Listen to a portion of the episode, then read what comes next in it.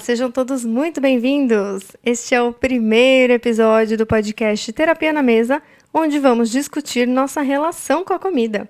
O meu nome é Andréa Maciel, mas você pode me chamar de Andy. A partir de hoje, eu estarei aqui com você todos os domingos. Ao longo dos nossos episódios, eu vou esclarecer algumas questões sobre a nutrição e nós vamos também explorar as sabedorias milenares para entender como povos antigos se alimentavam e o que nós podemos aprender com isso. Eu quero também trazer dicas, exercícios e recursos para que todos possam se alimentar bem. Antes de falar sobre a história da comida, eu vou contar para vocês um pouquinho da minha história com ela. O Terapia na Mesa é um projeto que eu criei há alguns anos com o objetivo de ajudar as pessoas a ganharem saúde com a alimentação. E para quem não me conhece, eu sou terapeuta e logo mais nutricionista, e eu trabalho com a medicina chinesa há 10 anos. E a medicina chinesa, como prática integrativa, incentiva a alimentação na promoção da saúde. E entre as terapias da medicina chinesa está a dietoterapia chinesa, que você já deve ter ouvido falar. Esse é um tema que eu estudei por vários anos e eu publiquei dois livros chamados Dietoterapia Chinesa, Nutrição para Corpo, Mente e Espírito e Saúde e Longevidade na Mesa, que podem ser encontrados em qualquer livraria. Logo depois da publicação dos meus livros, muita gente me procurou para que eu os ajudasse com relação ao tratamento de doenças. E, de fato, em 10 anos de consultório, eu atendi diversas pessoas oferecendo meu tratamento integrativo. E o que aconteceu foi que, ao incentivar as pessoas a utilizarem a alimentação como recurso de saúde, eu percebi que a comida era um tema um tanto delicado e machucado para as pessoas. Mas como assim, Andy, machucado? Pois é, enquanto a comida para muita gente pode ter o significado de saúde e nutrição, para outras pessoas, ela pode soar como regra, dieta, punição, restrição e até inadequação. Então, para muitas pessoas, comer não é prazeroso. E eu vi muita gente com transtornos alimentares, falta de amor próprio, depressão e mau humor por conta da comida. E a cada ano que passava, eu fui percebendo o quanto o relacionamento com a comida estava doente. E essa relação ela é sustentada por diversas vertentes, como a mídia, que incentiva a magreza, a cultura, que valoriza determinado tipo de beleza ou só um tipo de corpo, e até a própria ciência da nutrição, que muitas vezes supervaloriza os nutrientes e a prescrição dietética com visão reducionista. E eu fiquei bastante incomodada com tudo isso. Então eu vi que são tantas as informações sobre os alimentos que as pessoas ficam confusas e com muito medo de comer. E o que é pior, isso gera um impacto enorme na relação do indivíduo com a comida, porque afinal nós vamos comer, nós comemos, aliás, todos os dias e nós vamos continuar comendo até o final da vida. E além de tudo, não faz o menor sentido o prato ser saudável, mas a mente estar em desacordo com o que se está comendo. Outra questão relevante que existe hoje é que nós sabemos muito mais sobre o que uma maçã faz no nosso organismo do que por que nós escolhemos maçã para comer. Vocês percebem isso? A percepção corporal e a sabedoria do nosso próprio corpo está se perdendo em detrimento às informações dos alimentos. E essa percepção ela precisa aumentar para que a gente possa se relacionar bem com a comida. Caso contrário, nós vamos nos tornar robôs e vamos matar o nosso comportamento. E cá entre nós, como é bom ter a percepção de que nós estamos com fome, de que estamos saciados, relaxados, satisfeitos.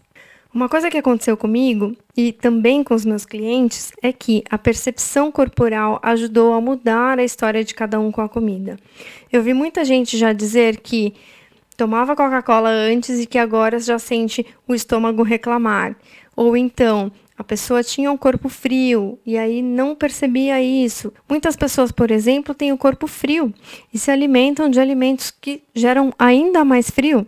Outras pessoas têm o corpo quente e se alimentam de, com alimentos que aquecem demais o corpo e agravam a própria situação. Então vocês percebem que além da percepção corporal ser importante, então vocês percebem que o nosso relacionamento com a comida ele pode melhorar, ele pode ser melhor se nós aprendermos a perceber o corpo. É importante também olhar para a nossa história. Ao longo da história, nossa relação com a comida mudou. Há 10 mil anos, a comida era obtida por meio da caça e da pesca, e logo depois, a agricultura e a pecuária eram um meio de alimentação das comunidades. Na Idade Antiga, a boa alimentação era símbolo de saúde, e é de lá a famosa frase: mente sã e corpo são, do grego Juvenal. A Idade Média ficou famosa pelos banquetes, que reuniam as pessoas para comer no final do dia. E a Idade Moderna trouxe diversidade cultural para a gastronomia, porque muitas pessoas puderam ter acesso a alimentos vindos de outros locais, países e continentes. Já a Idade Contemporânea trouxe avanços científicos e tecnologia para favorecer a vida mas a nossa comida fresca foi parar nas latas de alumínio e nas caixas descartáveis, e muitos alimentos se tornaram produtos da indústria. Surgiu então a geladeira, o forno micro-ondas, as redes de fast food e todos os produtos que você conhece que estão hoje nas prateleiras dos supermercados. Surgiram então as regras da comida. Nós aprendemos a contar calorias, a mensurar o peso e o nutricionismo defendeu por muito tempo o consumo de nutrientes, decepcionando muita gente. Olha quantas mudanças impactaram a nossa relação com a comida.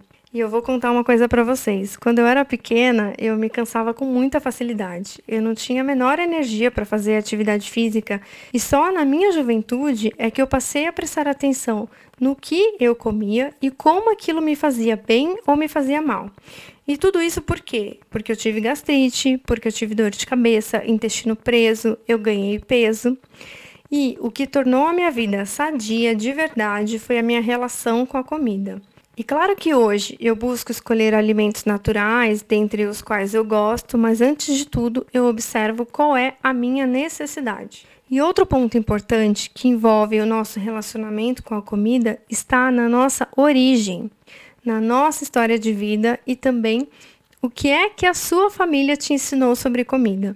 O que, que a sua avó fazia e que você quer levar por toda a vida?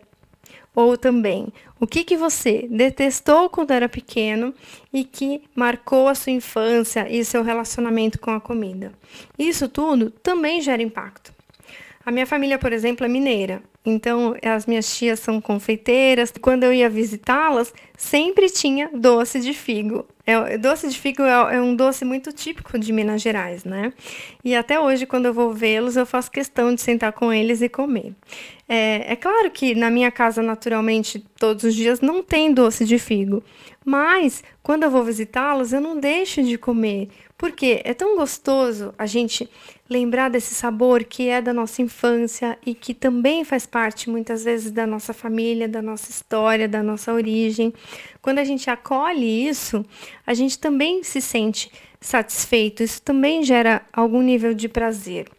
Então, é, o que é importante é isso, a gente ganhar consciência daquilo que faz bem e daquilo que não, que não nos faz. Então, nesse sentido, a gente precisa acolher aquilo que a gente aprendeu, olhe para sua história com a comida e como que você se alimentava quando você era pequeno? O que, que você gostava de comer? O que, que você não gostava?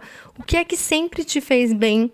E o que é que te fazia mal? Então, antes de tirar ou colocar algum alimento no seu dia a dia, olhe para a sua necessidade e para a sua história. O que já existe no seu prato tem muito a dizer sobre a sua fome. Esse é o podcast Terapia na Mesa. Eu sou a Andy Maciel e eu continuo com você no próximo episódio. Um beijo e até semana que vem!